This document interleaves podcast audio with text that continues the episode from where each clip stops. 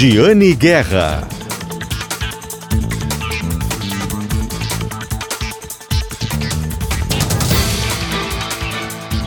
Olá, bom dia. Está começando o programa Acerto de Contas da Rádio Gaúcha e hoje, direto de Nova York, nos Estados Unidos. Mais uma vez, a Rádio Gaúcha, o programa Acerto de Contas, vem para Nova York fazer a cobertura da NRF, uma feira mundial do varejo que acontece há 113 anos. 113 anos. E o programa está aqui novamente para fazer a cobertura e contar tudo de novidade sobre varejo, consumo, comércio ao longo desta semana. Hoje o programa Acerto de Contas vai falar sobre o comércio online que cresce enquanto a loja física não acabou, mesmo que alguns dissessem que isso iria ocorrer. Como unir essas duas formas de vender? Também vamos falar sobre os assuntos que movimentaram a semana sobre o rombo bilionário no balanço da Americanas e o medo de que isso se alastre no setor, provoque uma crise de crédito. Também vamos falar sobre as medidas que foram anunciadas pelo governo federal com a perspectiva de gerar um superávit nas contas, quem sabe. Muito criticadas, mas ainda gerando muita observação por quem quer saber qual será o rumo da responsabilidade fiscal do novo governo Lula. Também hoje vamos falar sobre como Porto Alegre se tornou a cidade com o melhor ambiente de negócios para o país, os motivos e as reflexões da queda do turismo em Gramado e em Canela. E rotas de natureza turbinaram empresas de turismo na pandemia aqui no Rio Grande do Sul. Aí no Rio Grande do Sul será a reportagem de Daniel Jussani e hoje nós temos então o programa Acerto de Contas direto de Nova York, nos Estados Unidos, que veio a convite do Cindy Lojas Porto Alegre e da CDL Porto Alegre, com o grupo FFX. O programa Acerto de Contas tem o um patrocínio de Shopping Total. No Shopping Total tem prêmio todo dia, total toda hora. Participe da promoção. Patrocínio também de Cindy Lojas Porto Alegre, Sindicato dos Lojistas de Porto Alegre, a melhor solução para o teu negócio. E pensou Energia Solar, referência de mercado, quase 2 mil clientes satisfeitos. Ecosul Energia Solar. Bom, na última semana nós tivemos o rombo bilionário na Americanas. Primeiro foi informado um rombo de 20 bilhões de reais. Gastos, dívidas com fornecedores que se perderam no balanço financeiro, não foram contabilizadas, mesmo que elas continuassem sendo uh, devidas para os bancos. Isso provocou esse rombo que tem que ser pago. Como será pago? Tem que buscar crédito. Buscar crédito com aqueles bancos uh, para os quais a Americanas está devendo é uma gigante do varejo. Isso pode provocar um impacto muito grande. Fornecedores estão com receio. A própria Americanas disse para os fornecedores, para vários deles, que não teria como pagar as dívidas por agora. E mais, essa dívida bilionária de 20 bilhões se torna 40 bilhões, considerando aquelas empresas que podem antecipar a execução da sua dívida, do seu crédito, que a Americanas tem com elas, exatamente pelo que está acontecendo. A Americanas pediu uma decisão judicial para suspender várias cobranças para manter a operação. É um pepino. Ah, o, o presidente, o CEO, pediu para sair. Então agora nós vamos acompanhar essas informações. Só no Rio Grande do Sul são 65 lojas. 65 lojas, mais de 1.800 pelo país. E tem um centro de distribuição no Rio Grande do Sul, tem muitos funcionários, só em Porto Alegre cerca de 290 funcionários. Quanto mais tempo essas perguntas levam para serem respondidas, mais dúvidas surgem.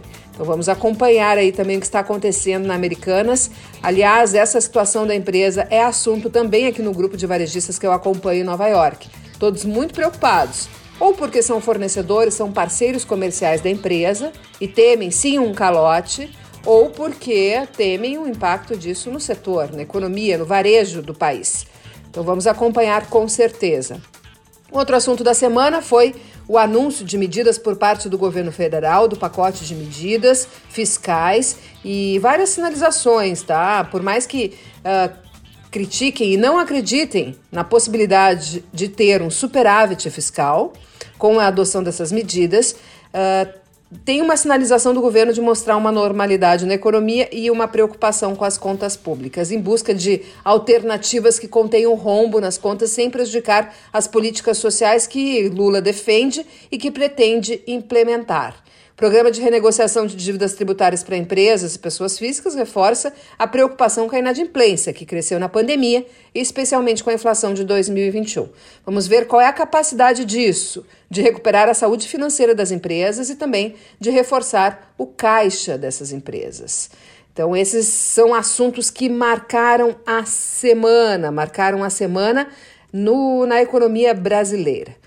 E eu estou aqui em Nova York, nos Estados Unidos, desde a última quinta-feira, acompanhando, acompanhando uh, uma missão empresarial de varejo que vem para a NRF, Feira Mundial de Varejo, que acontece há 113 anos. Está começando neste domingo a feira, mas já fiz algumas visitas técnicas e muito interessante como o varejo norte-americano está conduzindo essa essa mistura né, do, do comércio online com a loja física. A loja física não morreu, comércio online segue crescendo. E como, como, como conduzir esses dois canais de vendas, esses dois canais de compras? Esse foi o assunto da entrevista que eu fiz com Tiago Pessoa de Melo, que é curador do grupo FFX, que traz lojistas para essa feira, e também é diretor da Gigante Links. Vamos ouvir a entrevista. Nós conversamos no ano passado e neste um ano que passou, o que, que tu observa que mudou no varejo, que pode aparecer estar entre os temas da NRF? Excelente, né? A, a, gente teve um ano que a gente acabou de sair é, de uma pandemia que foi a nossa primeira crise de acesso global. A gente antigamente eu tinha crise de oferta ou de demanda e dessa vez o problema não era nem oferta nem demanda, as pessoas até queriam consumir, mas elas não podiam. Eu queria fazer uma viagem, mas eu não podia. Quando a gente saiu dessa é, pós-pandemia, as pessoas começaram a se sentir confortáveis de novo a fazer, o que a gente viu foi um foco muito grande para as coisas que são para entretenimento, para indulgência. Elas começaram a se fortalecer bastante, as pessoas gastando mais tempo com isso, beleza, é, é toda essa parte de saúde, alimentação saudável, elas saem muito fortalecidas. E houve uma digitalização forçada também pela pandemia e uma aceleração em muitos países. O Brasil, mais uma vez, sai de 5% para 12% é, na, sua, na sua parte de participação do canal digital dentro do varejo. As o... vendas online dentro das vendas totais, totais do, do varejo, varejo, brasileiro passaram para 12%. De 5 para 12 de 2019 para 2022. Aqui nos Estados Unidos ela sai de mais ou menos 12% para 16%. É, então houve uma aceleração. Isso é super relevante, mas essa aceleração ela, ela se deu por coisas básicas. Parece mas... pouco ainda a representatividade dentro do total, mas é mais do que dobrou, né? Exato, mais do que dobrou. E mais uma vez, são coisas básicas, né? É, a, o que que, o que que tem? Ela, ela conseguiu, é, por você usar mais o celular, fazer o mobile payment, por novas formas de pagamento. É, tudo isso fez com que o varejo crescesse mais e as pessoas confiassem mais, tivessem sua primeira experiência dentro do mundo digital. Só para você ter uma ideia, durante a pandemia no Brasil, 20 milhões de pessoas fizeram a sua primeira compra online. Então, isso faz com que mais pessoas entrem nesse mundo, confiem nesse mundo e passem a consumir. Então, o que a gente vai ter é um fortalecimento muito grande das lojas com menos fluxo, isso é uma tendência, porque as pessoas hoje consomem conteúdo online, ou no Instagram, ou no site da marca e etc., mas com mais conversão. Então, quem entra dentro da loja normalmente quer comprar. E as pessoas e os varejistas deveriam estar se preparando para ter cada vez mais os seus funcionários mais treinados em sua loja para ofertar, ofertar experiências que engajem verdadeiramente o cliente para que ele queira ir à loja e ele queira ficar dentro da loja. Por exemplo, por exemplo, que a gente está conversando aqui, né, Tiago, para lojistas, é claro, nosso público é de lojistas, mas também consumidores. Então, quando tu diz que é legal o varejo ter vendedores que proporcionem experiências, que experiências seriam essas? O que os consumidores devem chegar na loja e ter para que eles possam fazer uma compra mais bacana? Eu vou dar um exemplo usando uma marca porque eu acho que fica mais tangível. A gente está nesse momento aqui em Nova York acompanhando o maior evento de varejo do mundo, que é a NRF. Uma das lojas aqui de departamento que conseguiu se reinventar e entender esse novo mundo foi a Nordstrom. Dentro da Nordstrom, você não só compra produto. A Nordstrom ela oferta dentro da loja 28 tipos de serviços diferentes. Você pode ir na Nordstrom para personalizar qualquer produto que você tem, para reparar qualquer produto que você tem. Você pode fazer massagem, colocar botox, fazer é, alguma coisa no seu cabelo. Ela tem mais. É, tem, tem até um bar com drinks, né? Nós tem... estivemos lá no ano passado. Perfeito. Então, bar com drink, ela tem mais alfaiates empregados nos Estados Unidos do que qualquer outra empresa, porque a ideia dela é conseguir fazer que a roupa seja para o seu corpo e ela não cobra por esses ajustes. São experiências que você não consegue ter no mundo online. É uma loja super tradicional, né? E uma loja super tradicional. Por exemplo, toda criança que vai dentro da loja e vai no andar da criança, eles dão um balãozinho com gás hélio para a criança.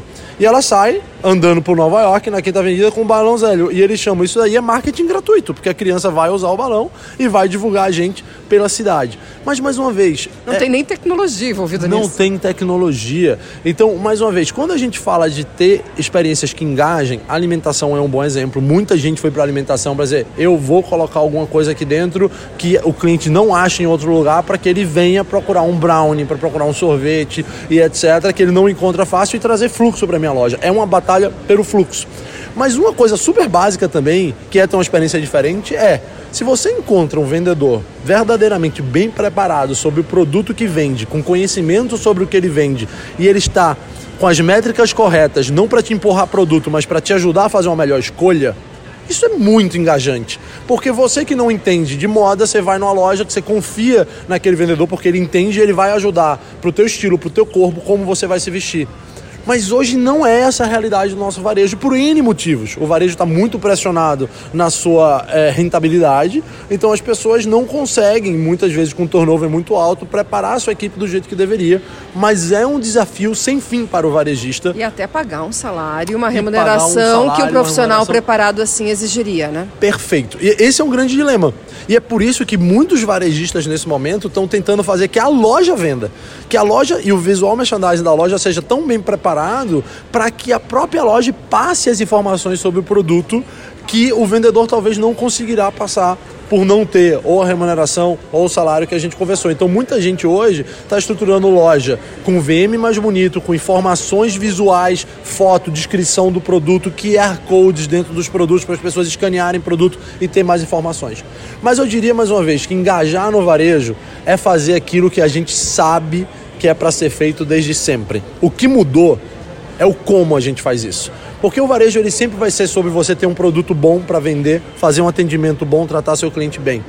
Só que a quantidade de ferramentas de tecnologia que existem hoje para suportar que você faça isso de uma maneira mais eficiente, que você conheça cada cliente no seu detalhe e atenda cada cliente como ele gostaria de ser atendido, entendendo o que, que ele compra, qual o tamanho que ele compra, reduzindo a fricção, mandando mensagem para o cliente, eh, mandando para a loja do cliente produtos que tenham a ver com ele, fazendo carrinhos customizados. Isso é uma grande transformação. A gente tem empresas hoje que estão usando isso bem no Brasil, como Arezo e Reserva, que elas anunciam só Arezo, ela já teve 580 milhões de reais de venda influenciada no ano passado pelos seus vendedores. Então ela vendeu 580 milhões, que o vendedor mandou uma mensagem para o cliente sugerindo que ele viesse na loja ou que visse esse produto, e esse cliente voltou e comprou mostrando que uma equipe engajada e com as ferramentas corretas realmente consegue fazer direito. A Arezo sempre divulga nos seus earnings de resultado esses números. Então é um bom exemplo e uma empresa que está divulgando, mostrando o quanto isso funciona. Tirando esse número que é público, várias empresas de varejo que conheço, que não posso falar o nome, já chegaram em 30% de venda feita fora da loja, por WhatsApp, feita é, pelo seu e-commerce. Então, tem várias empresas, o grupo Soma é um bom exemplo também de dado público, 44% da venda do Soma já é digital. É, então tem coisas super interessantes que dá para fazer e nesse mundo pensar que o como mudou, que eu preciso usar outras ferramentas para engajar o meu cliente final. Bom, e uma coisa que me chama a atenção é que muitas empresas que nasceram no online, empresas online, que vendiam no online, estão abrindo as lojas físicas. Isso não é de agora. Mas eu provoco isso na nossa conversa aqui, porque nós recém estivemos em uma loja de criptomoedas. O que vem de uma loja de criptomoedas, que não é criptomoeda, né? Perfeito. O que o varejo aprendeu e o que o mundo do negócio aprendeu é que loja física é a melhor maneira de se fazer branding, é a melhor maneira de se fazer marketing, dizer quem você é, para quem você veio e quem você gostaria de atender.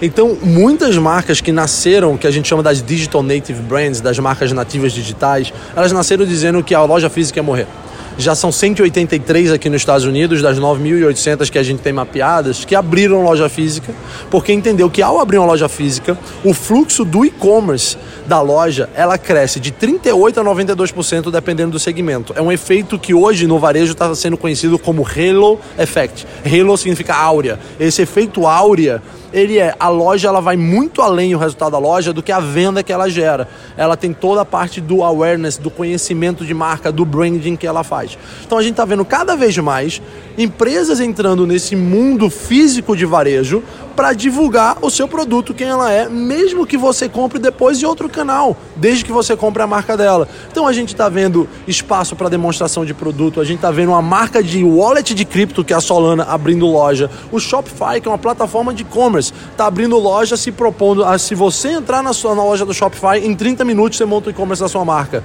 Se por acaso seu e-commerce não está vendendo bem, vai na loja da Shopify que ele te ajuda a tentar melhorar a venda do seu e-commerce. Mais uma vez, usos diversos para a loja, a gente vai ver isso cada vez mais. E mais uma vez, a parte de venda, cada vez mais na loja, no ponto físico, ela vai ser uma opção do cliente. O mais importante é que ele entenda a marca, conheça e compre no canal que ele se sentir mais confortável. E a loja ela serve para isso, ela serve para divulgar a marca, para que pessoas conheçam a marca e é um dos melhores formatos para se fazer e por isso a gente vê várias lojas abrindo de pessoas que aparentemente não fazem tanto sentido ter loja física.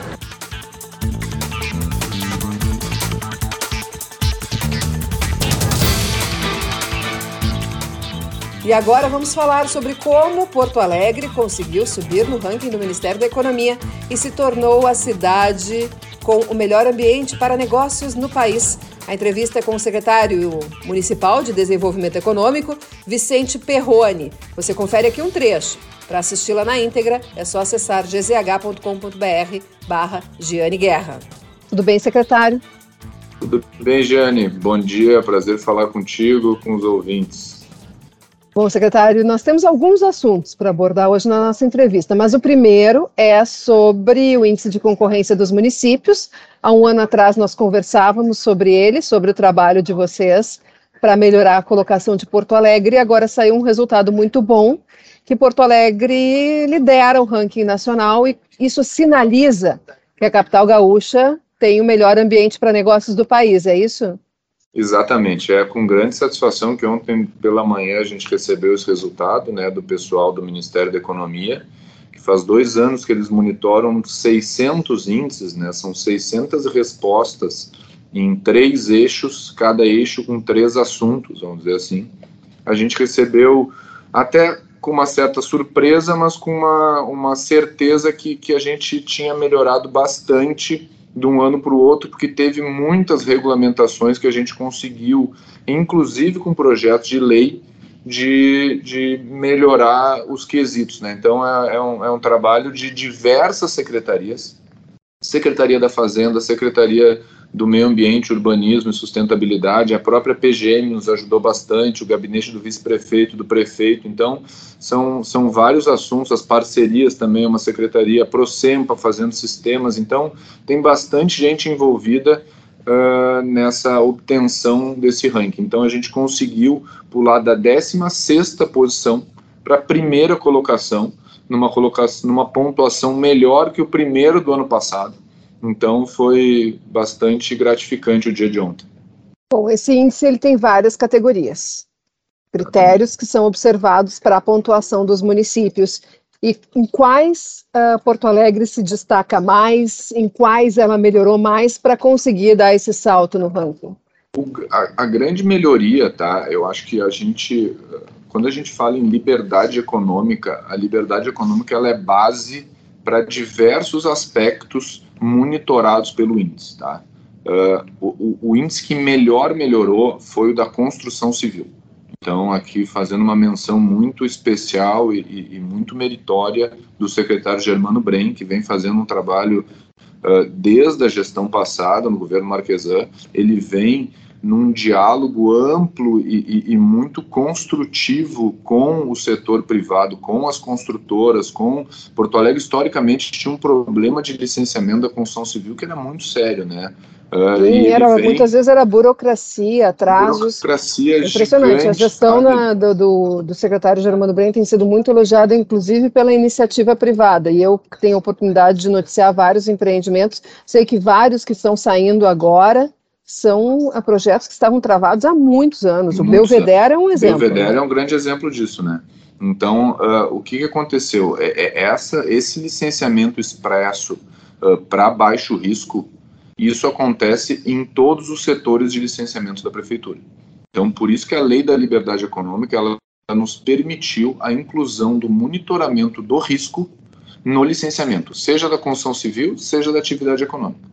Então, quando a gente coloca o conceito de risco para dentro da legislação, e isso foi permitido pela Lei da Liberdade Econômica, a gente colocou também com essa legislação a responsabilização do empreendedor para o cumprimento da regra e não para o poder público monitorar se a regra está sendo cumprida previamente. Então, o que a gente, a gente transfere e compartilha o risco com o empreendedor. Então, isso tem uma, uma, um, um resultado muito grande na facilidade em licenciar previamente. E o outro ponto é o conceito da boa-fé. Quando a Giane o José, o Pedro ou qualquer pessoa diz alguma coisa, o poder público tem a obrigação de acreditar naquela pessoa. Obviamente, ele uh, se responsabilizando pela informação que ele está passando. Comprovante de residência, cópia autenticada, tudo isso reduz a burocracia e, de novo, passa a responsabilidade ao requerente da informação dada. Quando tu não precisa um comprovante de residência ou ir no cartório ou cópia autenticada de diversas coisas, tu reduz o custo, tu reduz a, a burocracia, tanto externa quanto interna da prefeitura, tudo fica mais ágil. Então, o grande pilar que a gente vem uh, construindo desde o início da gestão do governo Mello, em março de 2001, a gente regulamentou a lei da liberdade econômica, uh, ela permite que o empreendedor tenha um prazo máximo de licenciamento, a não ser o excetuados por portarias ou decretos de cada secretaria. Por exemplo, um grande empreendimento, ele não é licenciado em 60 dias. Mas os pequenos, em caso a prefeitura, com perdão da palavra, sente em cima de um processo, ele é automaticamente licenciado, é tacitamente licenciado. Então, isso colocou a responsabilidade do licenciamento no colo da prefeitura e não no tempo esperar e, e, e, alongar os tempos de licenciamento. Tudo isso fez com que o pipeline de licenciamento, de aprovação e de, de resolução dos problemas na prefeitura fosse reduzido drasticamente.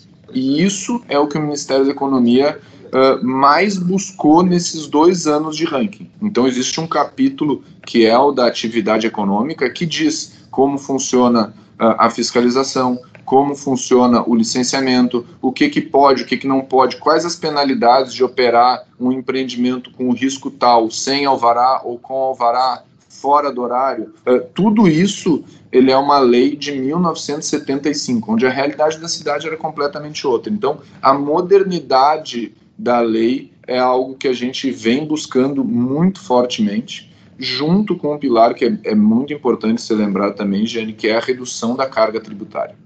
Pois é, esse é um ponto, né? Porque tributação também é um quesito, pelo que eu estava olhando aqui, observado Exatamente. pelo Ministério da Economia. Vocês têm, eu me recordo, assim, de imediato, a redução de ISS para empresas que investem em inovação e o, até o que tem provocado o anúncio de novos data centers em Porto Alegre, um assunto que nós falamos com com recorrência, né? Recorrência, é. exatamente.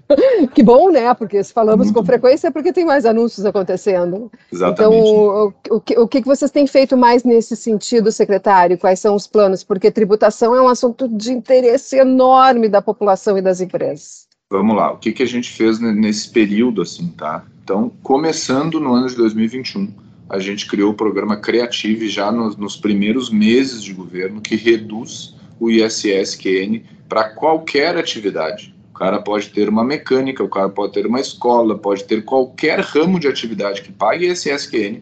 ele vai, em tendo um uso intensivo de tecnologia com inovação, ele vai reduzir o ISS de 5 para 2. Então, essa é a primeira, a gente incentiva não só o setor de tecnologia, que já paga 2%, qualquer outro setor que use tecnologia, ele vai pagar 2%. Essa foi a primeira uh, mudança na mentalidade da redução tributária. Depois nós reduzimos para o ano de 2022 o setor de eventos, o setor de guinchos e o setor de call centers.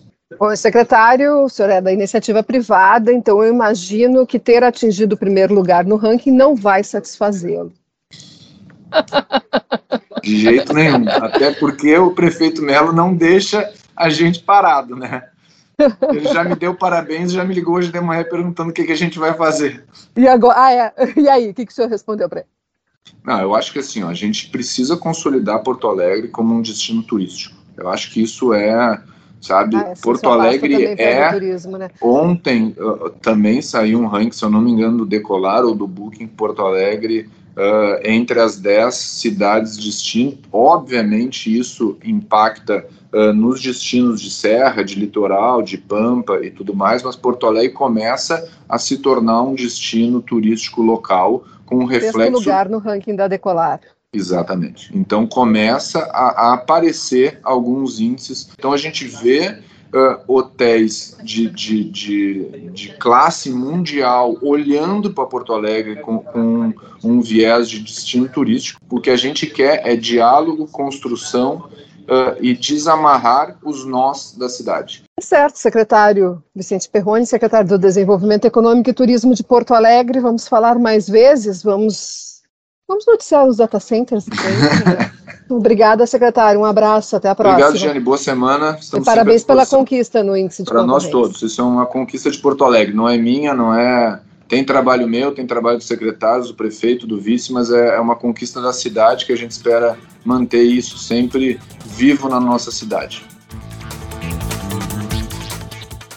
Agora nós vamos para o intervalo. Daqui a pouquinho mais notícias, mais entrevistas de economia aqui na Rádio Gaúcha no programa Acerto de Contas, que tem o patrocínio de Shopping Total, Cindy Lojas Porto Alegre e EcoSul Energia Solar. Programa Acerto de Contas apresentado hoje diretamente aqui de Nova York, nos Estados Unidos. Voltamos daqui a pouquinho. Fiquem conosco.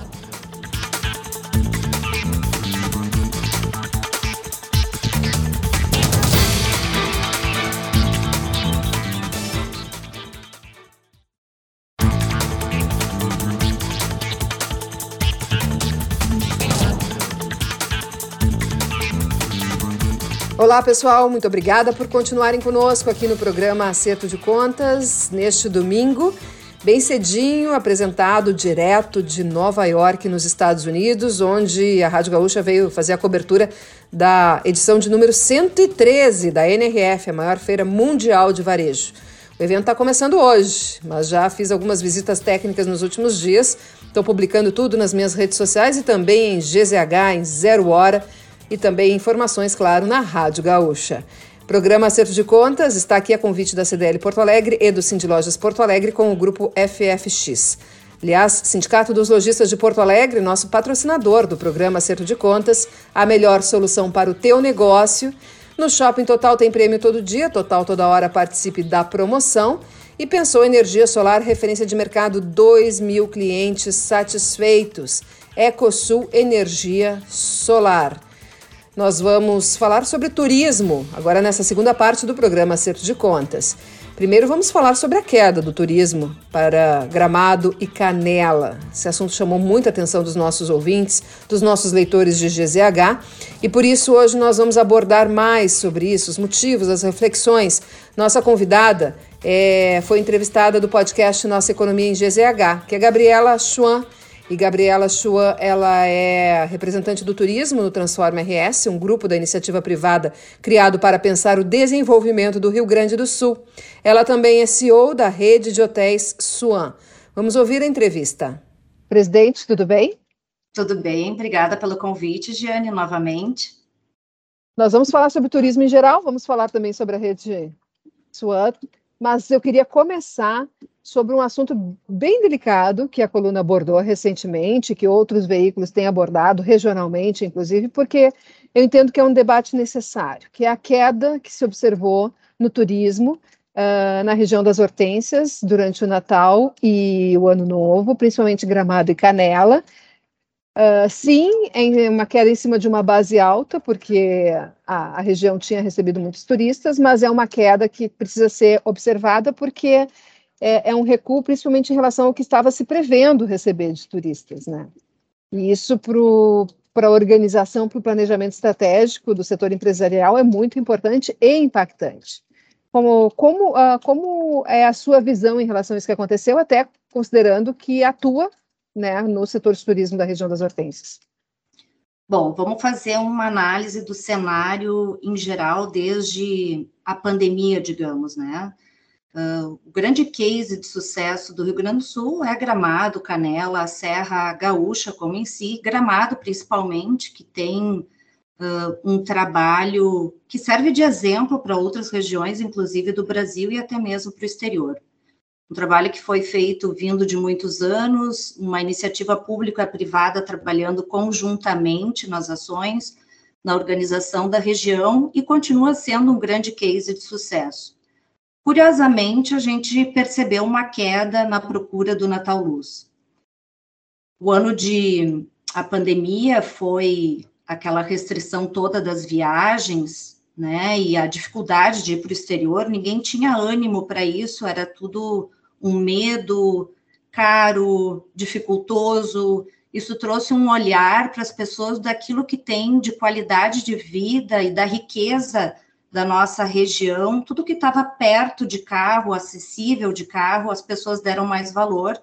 Isso foi uma mudança de comportamento do consumidor.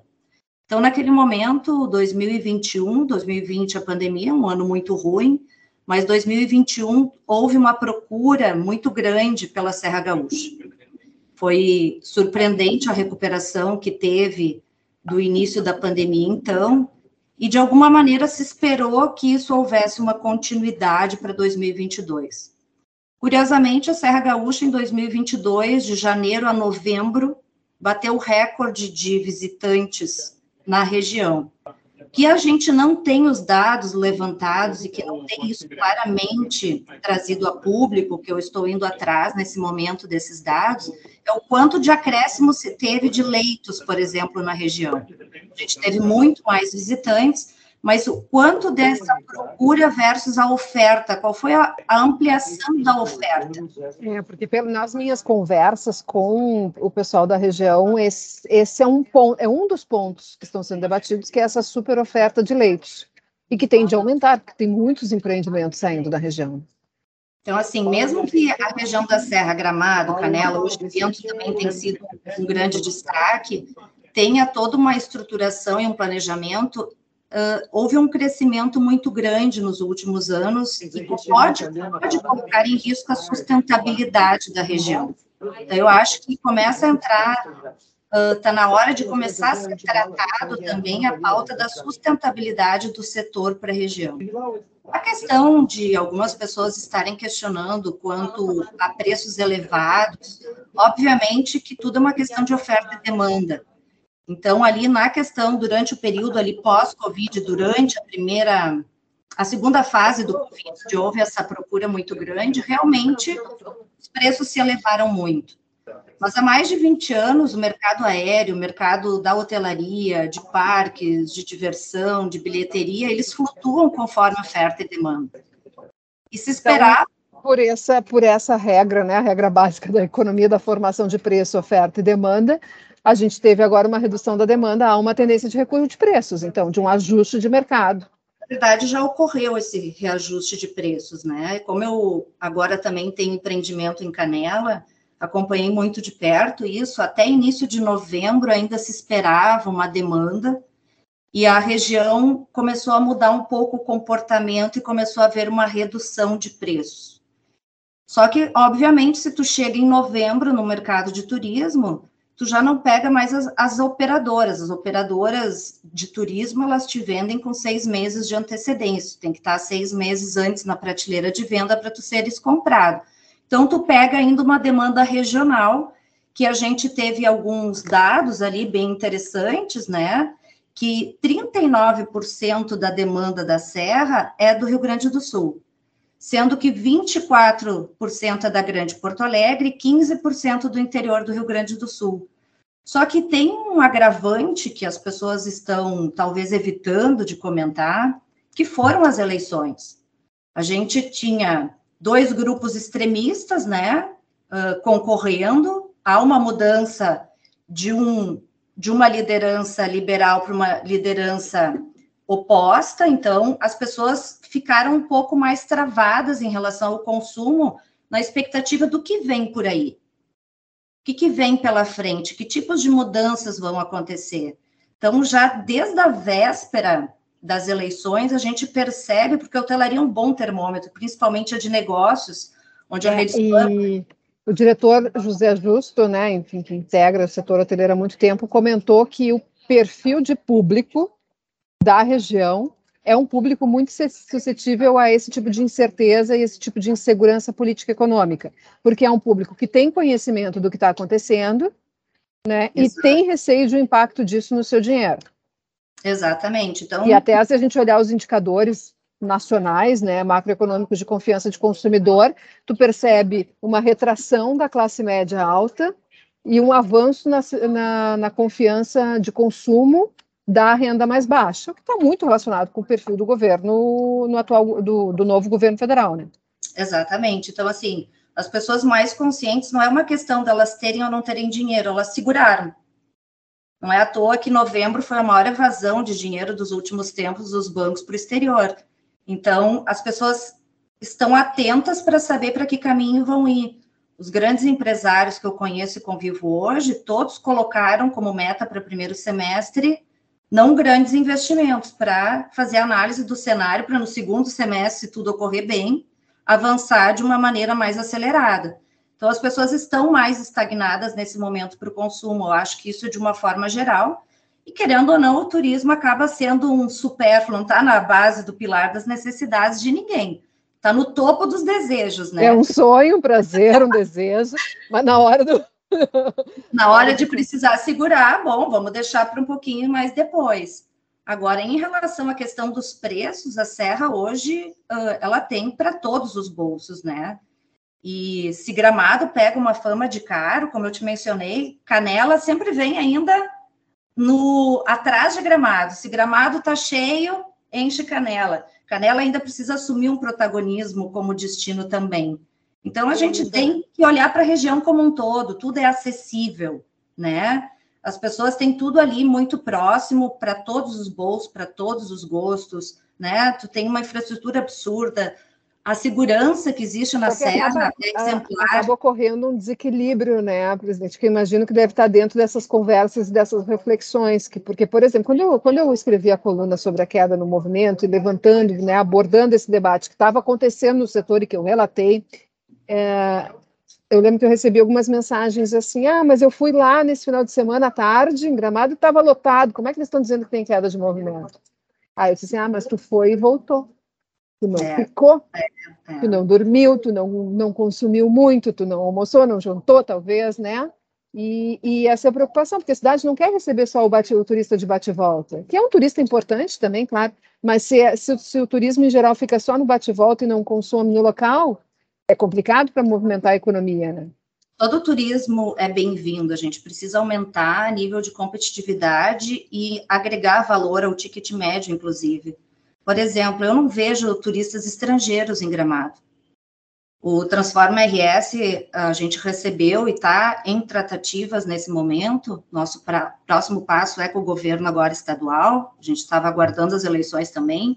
Nós recebemos cineastas de Hollywood recebemos, mostramos as regiões do Rio Grande do Sul e eles estão extremamente interessados em fazer um filme 100% de Hollywood no Rio Grande do Sul. E obviamente que eles se encantaram pela região da Serra. Primeira coisa que eles pensaram era fazer talvez um filme de Natal, em função de toda aquela beleza que existe à disposição do Natal Luz, sem precisar montar cenário, aquilo já está posto, né? Então, assim, as pessoas que vêm de fora, elas se impressionam muito, mas tu não vê ninguém falando inglês, tu praticamente não vê ninguém falando espanhol.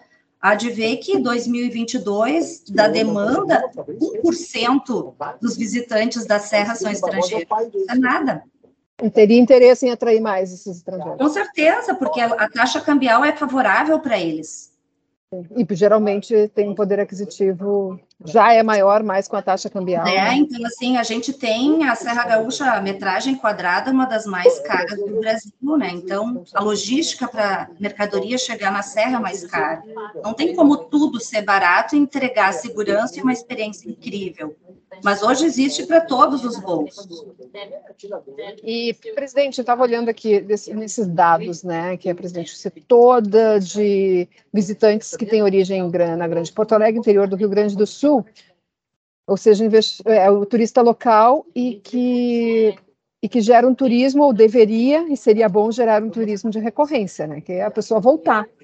Exato. E como é que tu faz a pessoa voltar? Tem que cuidar o preço, né, para fazer caber no orçamento que a pessoa vá duas ou mais vezes no ano, tem que ter coisas novas para a pessoa ver, tem que justificar que a pessoa vá para aquele lugar de novo. É, eu lembro que isso acontecia muito com Gramado e Canela antigamente. E que, eu, que aí é uma percepção minha, não tenho dados, né? Mas a, a creio que com esse debate isso esteja sendo discutido, que é as pessoas não estarem também voltando tanto, os gaúchos não voltando tanto a Gramado e Canela. É, a maior, o principal foco do projeto de turismo que vai ser capitaneado pelo Transforma RS em parceria com o governo estadual é a questão do observatório do turismo. O que a gente mais necessita hoje são dados Aquilo que a gente não mede, a gente não gerencia. Então, hoje ainda faltam alguns dados importantes para a gente atuar estrategicamente em algumas ações, como essa da recorrência, por exemplo. Gente, é um dado que nós não temos hoje, esse da recorrência. Então, nós estamos uh, trabalhando junto, agora de novo é um recomeço, né? A gente volta, vamos nos apresentar novamente para o novo secretário de turismo, mas a gente já tem hoje algo muito mais costurado. Né? As pessoas estão muito afim desses dados, porque nós precisamos disso. Então, está é, tá muito próximo da, de nós colocar em pé esse projeto de turismo, trazendo todos esses dados para que beneficie não só a Serra Gaúcha, mas a todo o turismo do Rio Grande do Sul. Que a gente possa atuar realmente estrategicamente em cima disso. Sim. Bom, e para falar um pouquinho sobre a rede Swan, o que, que nós temos de novidades, presidente? Bom, de novidades, estamos finalizando mais um empreendimento nesse momento em Portugal. Então, ele já deve estar pronto para a próxima temporada do verão. Estamos com em tratativas, ainda não podendo anunciar, com alguns empreendimentos também para a Serra Gaúcha, né? Então, uh, querendo ou não, como? Nas hortênsias. É, região das hortênsias. Como uh, não adianta, é a nossa riqueza, é o nosso grande potencial, é o que a gente tem de diferencial no estado, ainda tem espaço para crescer, mas como eu te disse, precisa ser algo bem trabalhado, uh, bem coordenado, para que tenha sustentabilidade do, do turismo em si como um todo, da cadeia, né? Então tem que ter bastante cuidado. A gente está terminando de formatar algumas parcerias aí. Acho que em breve eu vou poder te anunciar algumas novidades. Tá bom, tá bom. E quando também quando tiver aí novidades do Transforma RS, nos, nos mantém informados, então, presidente. Certamente, será um prazer, Giane. Muito obrigada pela entrevista. Até a próxima. Até a próxima. Um abraço. E ainda, falando sobre turismo, como prometi neste bloco do Acerto de Contas, Daniel Jussani fala sobre rotas de natureza que tiveram o seu número de empresas turbinado durante a pandemia no turismo. Porque, claro, né, as pessoas buscaram mais o contato com a natureza, mais o isolamento, mas Daniel Jussani dá os detalhes dessas informações. Bom dia, Jane, bom dia a todos os ouvintes. Pois é, vamos seguir aqui nas notícias de turismo, na toada sobre o turismo. Pois bem, eu vou trazer aqui hoje para os nossos ouvintes um levantamento feito pela Secretaria de Turismo em parceria com a Secretaria de Desenvolvimento Econômico e com a Junta Comercial, Industrial e de Serviços do Rio Grande do Sul. E esse levantamento é um levantamento que mostra o saldo de aberturas ou fechamentos de empresas de turismo nas 27 regiões turísticas aqui do Rio Grande do Sul. E ele mostra que o turismo de natureza foi um dos grandes responsáveis por turbinar a criação de empresas turísticas no estado nos últimos anos, destinos ao ar livre e no meio da natureza, como é o caso da Rota das Araucárias no noroeste, no nordeste, perdão, gaúcho, e a Rota Termas e Lagos no norte do Rio Grande do Sul. A demanda por essas atrações aumentou bastante por conta da Covid-19 e da busca das pessoas por espaços abertos. A Rota das Araucárias, por exemplo, saltou de, de 10 novos negócios em 2020, né, da criação de 10 negócios de turismo em 2020, para 64 em 2022, um crescimento de 540%. Essa rota das Araucárias engloba 20 municípios gaúchos, como Machadinho e Lagoa Vermelha. E além de atividades de natureza, tem também foco no turismo religioso, com a visitação de grutas e santuários. Outro que se destacou, como eu estava falando para vocês, a Rota Termas e Lagos, no Norte Gaúcho. Ela tinha 57 empresas criadas em 2020, empresas de turismo, e ela saltou para 227 empresas criadas em 2022, um crescimento de 298%. Foco também em atividades de turismo, ecoturismo, uh, aventura, natureza.